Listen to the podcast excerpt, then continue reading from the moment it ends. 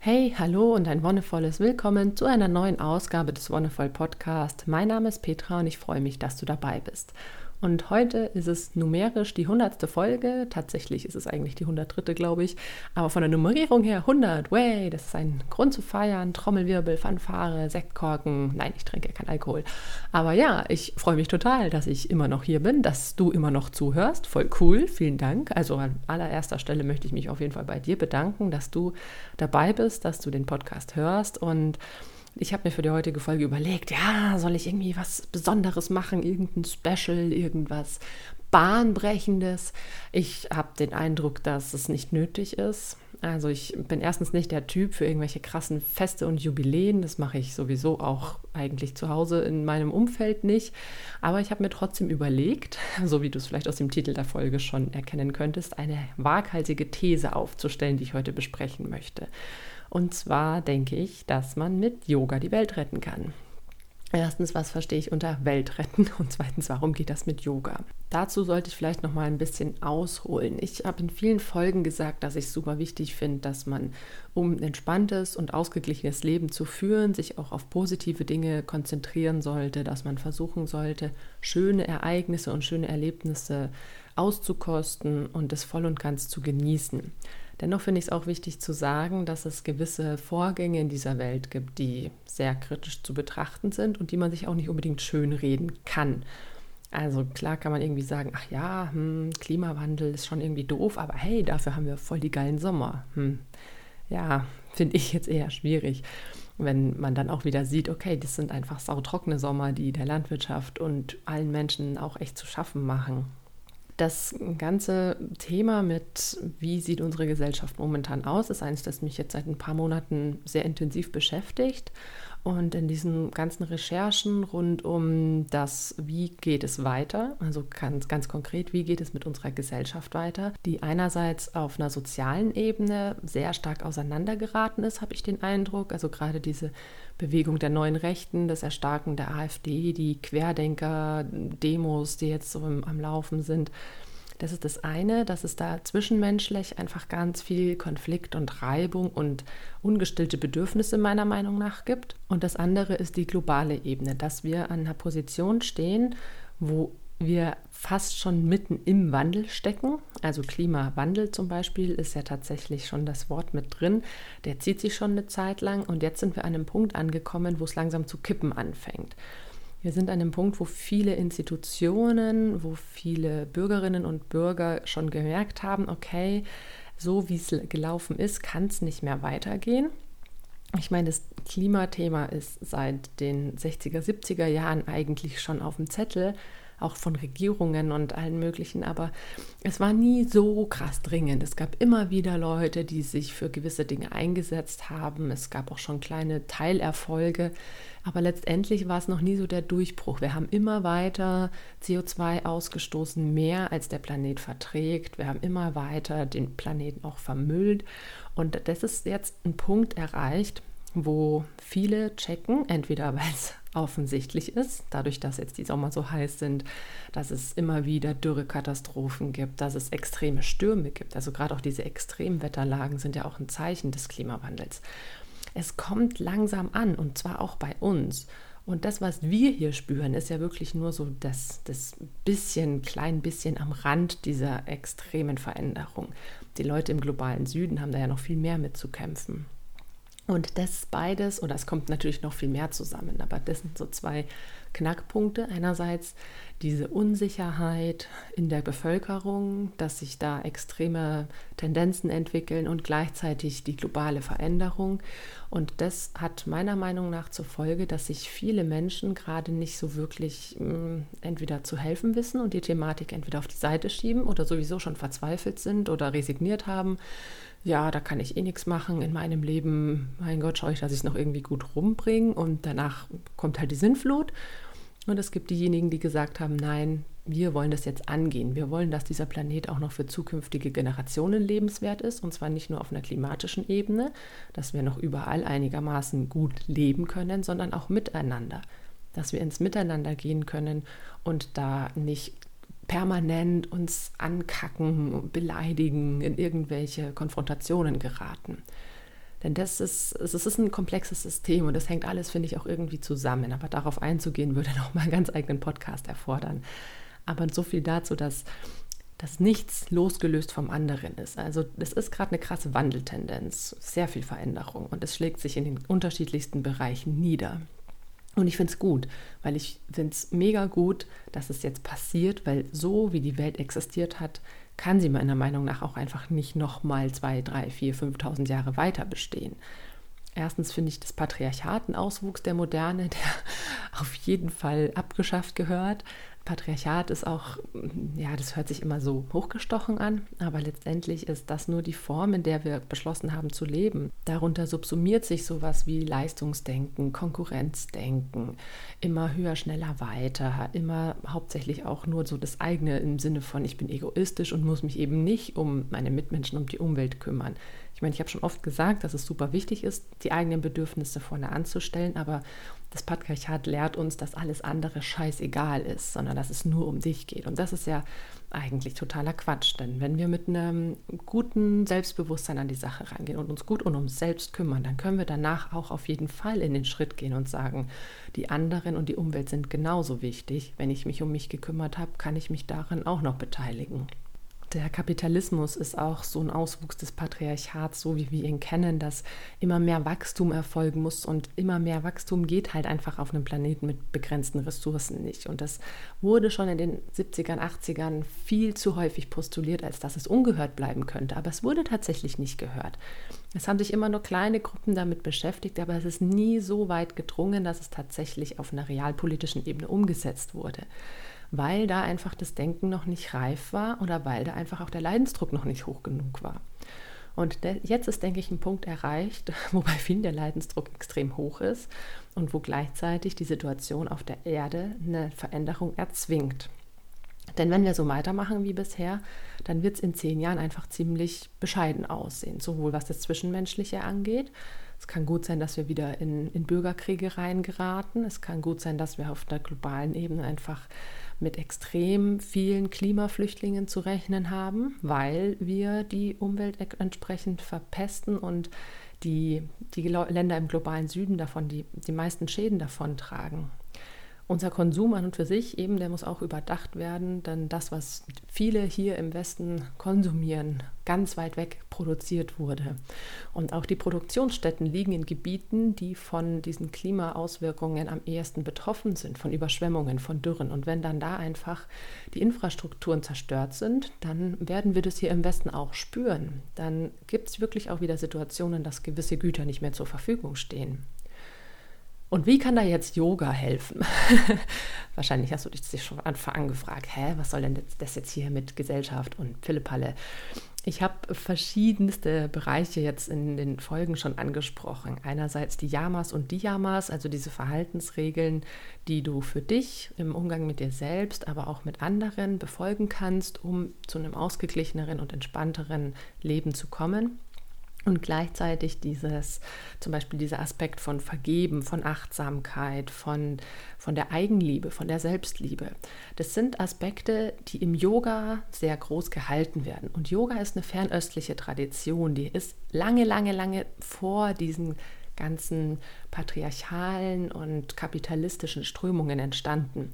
Die ist frei von diesen Einflüssen, zumindest in, in den Bereichen, sage ich mal, die auch wirklich noch auf diese alten Lehren beruhen. Ich habe es in der Folge vom Event-Yoga schon erzählt, es gibt einfach moderne Auswüchse, die sich genau in dieses System einfügen, die nur darauf ausgelegt sind, irgendwie ähm, Leistung zu erzeugen, höher, besser, schneller zu werden oder irgendwie diesem System, in dieses System zu passen. Okay, du gehst zum Yoga, da kannst du dich entspannen, damit du die nächste Woche wieder voll hardcore durchschuften kannst. Dann kommst du wieder ins Yoga, um dich zu entspannen und dann schuftest du wieder. Und das ist nicht der Sinn und Zweck. Also für mich ist der Sinn und Zweck des Yoga, diese Selbstliebe zu entwickeln, dieses Gefühl zu entwickeln für mich und was ich schon letztens angesprochen habe, auch dieses Gefühl für das Vereintsein, dass alle Menschen und die ganze Welt eins sind, dass Schöpfung und Schöpfende nicht auseinandergedacht werden können, sondern ineinander greifen. Und wenn wir uns jetzt überlegen, was in der Welt so passiert und aus welcher Tradition das Yogische kommt, dann wird ganz schnell klar, okay, im Yogischen gibt es sowas wie Konkurrenzdenken normalerweise nicht. Also im Yogischen ist es so, dass hm, kann man sich jetzt natürlich auch sagen, okay, es gibt Auswüchse davon, dass wenn ein Yoga-Studio in der Stadt aufmacht, dann macht ein zweites und ein drittes auf und dann gehen die irgendwie gegenseitig in Konkurrenz. Ja, jetzt schon, inzwischen in unserer Gesellschaft. Aber ursprünglich war es so, dass die Leute sich gegenseitig mit dem Yoga unterstützt haben, dass es Leute gab, die Yoga praktiziert haben, das an ihre Schülerinnen und Schüler weitergegeben haben und das so weit wie möglich streuen wollten.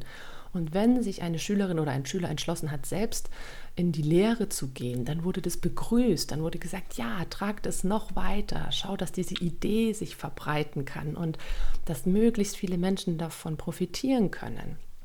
Da gab es kein, oh mein Gott, jetzt muss ich aber gucken, wo ich bleibe, weil es eben auch diesen Kapitalismus noch nicht gab. Yoga war keine Existenzgrundlage, sondern eine Lebenseinstellung. Es geht um Energien, es geht um Energieausgleich. Und wenn ich merke, ich bin zum Beispiel eine, eine lernende Yogini und merke selber, boah, ich habe gerade ganz schönes Energiedefizit, dann gehe ich zu einer anderen lehrenden Person und sage, hey, ich möchte bei dir einfach Yoga machen. Ich möchte selber wieder die Schülerin sein und die Energie bekommen. Denn das ist jetzt ja so ein bisschen, was im Yoga passiert. Die Lehrende geben Energie an die Schülerinnen und Schüler ab und gleichzeitig saugen diese Schülerinnen und Schüler diese Energie auf, gehen damit gestärkt hervor. Die meisten Leute, die aus einer Yogastunde kommen, fühlen sich danach gut und entspannt und ausgeglichen und gestärkt. Und für die lehrende Person ist es irgendwann so, dass habe ich selber auch gemerkt, dass man selber auch immer ins Praktizieren gehen muss, um sich selbst die Energie auch wieder zurückzuholen, die man verteilt. Und das ist natürlich auch was dieser Energiefluss, das ist was, was ständig in Bewegung ist. Und für uns und für unsere Welt heißt es konkret, meiner Meinung nach, wir müssen lernen, aufeinander zu achten. Wir müssen lernen, uns selbst zu lieben und dann in die Liebe der Nächsten und der Welt an sich zu gehen. Denn wenn ich diese Liebe in mir trage, hört sich immer so romantisch an, die Liebe, die ich in mir trage und die Liebe, die ich in die Welt hinaus verteile. Aber darum geht es tatsächlich. Wenn ich diese Liebe, die ich in mir trage, verbreiten kann, dann sind wir ein ganzes Stück näher, ein ganzes Stück näher dran, uns gegenseitig besser zu verstehen und uns gegenseitig unterstützen zu können. Gerade in dieser unglaublich spannenden, aber für viele auch anstrengenden Zeit des Wandels. Für viele brechen unglaubliche Sicherheiten weg. Ich meine, wir merken es jetzt gerade mit Corona wieder, wie viele Existenzen bedroht sind oder sogar schon zerbrochen sind aufgrund von so einem Virus, der die ganze Gesellschaft irgendwie beeinflusst. Gleichzeitig ist es aber auch spannend zu sehen, was auf einmal möglich ist. Dass Reisen eingeschränkt werden, dass Verkehr eingeschränkt wird, dass die individuelle Freiheit ein Stück weit eingeschränkt wird, was nicht immer cool ist aber was zeigt, dass es mit gewissen Regeln funktionieren kann, dass sich Menschen anders verhalten. Und klar gibt es Leute, die finden das scheiße, die sagen, hey, oh nee, ich will das nicht. Aber wenn wir einen Schritt weiter denken und wenn es eben, wenn wir uns be mal bewusst machen, was es für diese Menschen bedeutet, dann steckt ein Bedürfnis dahinter, was bei denen nicht erfüllt ist. Entweder das Bedürfnis nach freier Auslebung, was auch immer, nach Sicherheit ein Stück weit auch es sind vielleicht wirklich Menschen, denen auch die Existenzgrundlage so ein bisschen geraubt wurde. Und ich finde es auch ganz schwierig, diese Querdenker nachzuvollziehen und mich da rein zu versetzen. Aber wenn wir diesen Schritt schaffen, dass wir auch bei den komischsten Leuten, bei denen, die die, die, die Ansichten haben, die unseren extrem entgegengehen, wenn wir das bei den Leuten schaffen, uns empathisch einzufühlen und zu versuchen zu verstehen, dann können wir auch viel besser mit denen uns austauschen und das Problem, das dahinter steht, lösen. Denn letztendlich geht es darum, es ist irgendwo eine Herausforderung zu bewältigen. Und wenn wir das gemeinsam angehen, nicht nur als Bürgerinnen und Bürger, sondern auch auf politischer Ebene, dann schaffen wir es, dass wir gemeinsam gut durch den Wandel durchkommen. Und das Yoga, finde ich, kann dazu beitragen, dass wir uns auf ganz grundlegende Werte wie Selbstliebe, Nächstenliebe besinnen, dass wir uns auf Werte einigen, dass es eben nicht mehr nur um Kapitalismus und Konsum geht, sondern dass es um Wahrnehmung geht, ums Fühlen und so ein Stück weit natürlich auch darum, dass wir in einen, einen Einklang mit der Natur wieder zurückkommen wollen. Denn das ist auch was, was das Patriarchat geschafft hat. Die moderne Gesellschaft hat uns unglaublich weit von der Natur entfernt. Wir sind in einer sehr technologischen Welt gerade dieser technologische Fortschritt wird auch in vielen indigenen Völkern als das große Vergessen bezeichnet. Das heißt, wir vergessen wirklich unglaublich viele Dinge. Zum Beispiel, was Heilkräuter angeht oder was Medizin angeht. Dieser ganzheitliche Aspekt, den viele Heilpraktikerinnen und Heilpraktiker noch haben, ist in der modernen Schulmedizin völlig weit weg. Da geht es nur darum, irgendwelche Symptome zu bekämpfen, anstatt auf die Ursachen zu gucken. Und das ist was, was sich in allen gesellschaftlichen Bereichen durchzieht, dass wir ganz weit weg sind von der Natur, dass wir irgendwie unsere Geräte haben, mit denen wir alles Mögliche wieder wissen können. Also wir lernen es nicht, sondern wir können es nachgucken. Ich meine, ich habe selber eine Pflanzenerkennungs-App auf dem Handy, weil ich einfach keine Ahnung von Pflanzen habe. Aber ich versuche damit trotzdem das aufzuarbeiten. Ich versuche das damit wieder irgendwie zu integrieren und zu lernen. Aber es ist trotzdem spannend, dass ich selber keine Ahnung habe, aber mir dieses Gerät dabei helfen kann. Und das ist natürlich die Frage, wie man es einsetzt. Und wenn wir wieder in einem stärkeren Kontakt mit der Natur sind, mit der Welt sind, dann kann es natürlich vorkommen, dass wir auch so ein Stück weit diesen Weltschmerz spüren, dadurch, dass alles eins ist.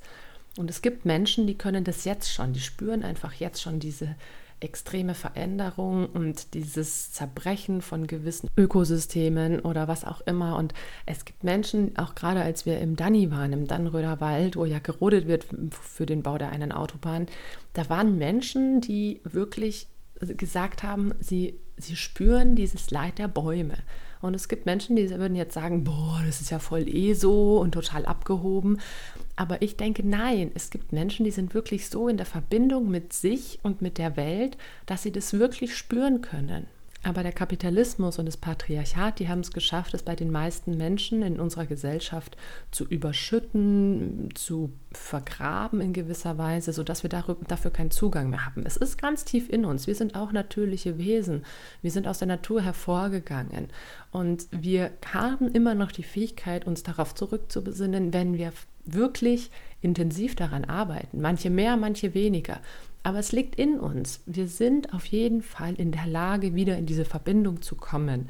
Und da kann meiner Meinung nach Yoga einen ganz entscheidenden Beitrag leisten.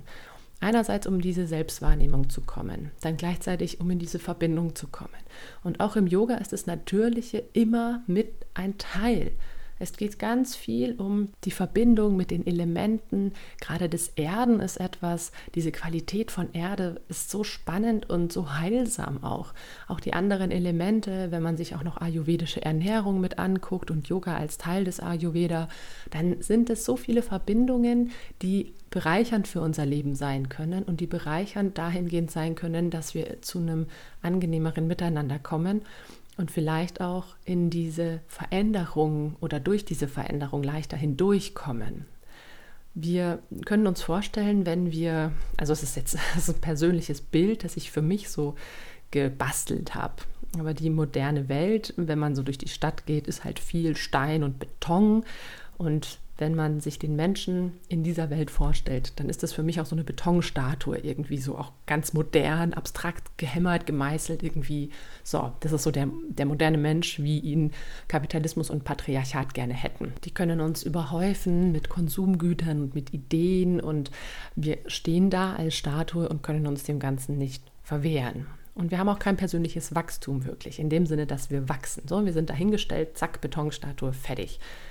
Und wenn wir aber wieder in die Verbindung mit der Natur kommen, wieder ganz auf uns achten, dann sind wir eher so was wie eine Pflanze, also tatsächlich was Natürliches. Wir können wachsen, wir können uns ein Stück weit bewegen. Wir sind den Naturgewalten zwar ausgesetzt, aber können diese zum Beispiel auch viel besser wegstecken. Wenn ein Sturm kommt, so ein richtig krasser Sturm, dann können sich Bäume im Wind biegen und das alles ausgleichen. Und so eine Betonstatue, wenn die einfach, klar, die ist stabil einigermaßen, aber wenn da ein Wind kommt, der noch stärker ist, dann wird die einfach umgeschmissen. Zack, und die zerbricht. Und selbst wenn ein Baum bei einem Sturm umknickt, dann kann der sich nochmal aufrappeln. Also nicht im wahrsten Sinne des Wortes, dass er sich wieder aufstellt, aber dann ist der Baumstamm vielleicht abgeknickt, aber der Baum lebt trotzdem noch. Er macht neue Triebe. Ich kenne so viele Bäume, wo der eigentliche Hauptstamm abgeknickt ist oder angeknickt und dann sprießen neue Triebe in die Höhe. Und wie schön das ist. Und im Laufe der Zeit wird diese Betonstatue, die wird dreckig, die wird besprüht, die wird verunreinigt, pinkeln Hunde dagegen. Gegen einen Baum pinkeln auch die Hunde, aber der Unterschied ist, dass es da nicht zu stinken anfängt, sondern dass es wie Dünger ist. Dass man davon profitieren kann, dass man davon leben kann. Im Yoga gibt es auch nicht umsonst die Haltung der Baum. Es ist einerseits eine Haltung, die ganz viel ja, Verbindung schafft zwischen Himmel und Erde und dir als Mensch dazwischen, gleichzeitig aber auch so diese Qualitäten eines Baums, die Stabilität, die Balance so ein bisschen herausbringt. Das ist eine ganz klassische Yoga-Haltung. Kannst du mal googeln, findest du ein Bild oder kannst du mit Ecosia machen. Aha, machst du Ecosia, nicht Google. Dann kannst du damit auch noch einen Baum pflanzen. Du stehst auf einem Bein und gleichst das Gewicht permanent auf diesem Bein aus. Und du spürst selber in dieser Haltung, wie du ein bisschen hin und her schwankst, wie du immer wieder dein Gleichgewicht finden musst. Aber es geht und du stehst da wirklich relativ stabil. Und das sind so spannende Aspekte, wo ich mir denke, okay, es ist, es liegt so viel in uns, was wir nur irgendwie rausholen müssten und wo wir vielleicht gar nicht so weit davon entfernt sind. Denn auch die Gespräche, die ich so mit verschiedenen Leuten in den letzten Monaten geführt habe, hat gezeigt, dass, dass alle eigentlich diesen gleichen Wunsch haben. Alle haben eine Vorstellung, wie Gesellschaft sein soll. Und für die wenigsten ist es dieses, ja geil, ich finde es so cool, dass wir lauter Konkurrenz haben und uns mit den Ellenbogen durchboxen, sondern die meisten träumen auch eigentlich davon, dass es alles ein bisschen entspannter geht. Niemand ist scharf auf eine 40, 50, 60 Stunden Woche. Alle finden es auch okay, 20, 30 Stunden zu arbeiten. Niemand hat Bock in einem Job zu arbeiten, der oder ja, der, ähm, der kaputt macht, der auslaugt und wenig Energie zurückgibt. Alle haben so eine Vorstellung von, wie könnte es denn sein, aber viele haben sich tatsächlich so ein bisschen damit abgefunden, naja, kann man halt nichts machen.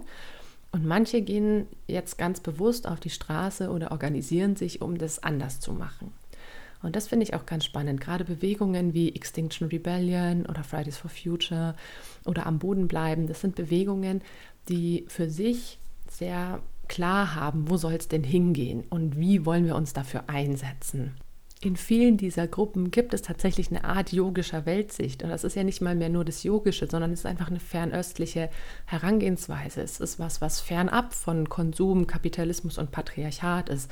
Weil gerade in diesen Bewegungen die Leute gemerkt haben, hey, das sind die Knackpunkte, die unsere Gesellschaft gerade so ein bisschen ruinieren, die das Klima ruinieren. Und wenn wir dagegen vorgehen, dann können wir es schaffen, uns eine Welt aufzubauen, die lebenswert für uns und für alle nachfolgenden Generationen ist. Nicht nur aus Klima, sondern auch auf das Zwischenmenschliche bezogen. Und da sehe ich im Yoga einen sehr guten Ansatzpunkt, zu sagen, ich komme ganz zu mir, nimm mich selber wahr, nimm meine Bedürfnisse wahr, komm in diese Selbstliebe und komm dann dahin, dass ich sagen kann, ich kann es in die Welt hinaustragen und kann zum Beispiel auch, wenn ich merke, da sind einfach Leute, die mir mega auf den Sack gehen oder die einfach total kontroverse Ansichten haben, mit denen ich eigentlich nicht klarkomme, aus einer yogischen Perspektive heraus kann ich das dann vielleicht eher akzeptieren, weil ich mir denke, okay, da sind einfach auch ganz viele ungestillte Bedürfnisse. Und das muss man angehen. Und das ist, das ist eine Lebensaufgabe, nicht nur für uns, sondern auch für nachfolgende Generationen. Aber wir können damit jetzt und hier anfangen. Wir können anfangen bei uns, wir können anfangen in unserem Umfeld. Und das ist mein, mein Wunsch und mein Aufruf zur hundertsten Folge des Podcasts, werde aktiv, entweder mit Yoga oder engagiere dich in der Gruppe oder was auch immer und lass uns gemeinsam dafür sorgen, dass es eine lebenswerte Zukunft gibt. Habe ich schon mal gesagt. Ich weiß, Redundanz ist aber wichtig, man kann es immer wieder sagen. Komm zu dir, komm in die Selbstliebe und komm dahin, auch andere zu akzeptieren, wie sie sind. Und dann lass uns zusammen Kapitalismus und Patriarchat bekämpfen. Oder was heißt bekämpfen, ist auch schon wieder so ein Wort aus genau dieser Sozialisation heraus. Lass sie uns verwandeln in etwas Schöneres, Größeres, Angenehmeres. Lass uns diesen Entwicklungsschritt der Menschheit hinter uns lassen und einen Schritt weitergehen in ein konkurrenzfreies, hierarchiefreies Miteinander.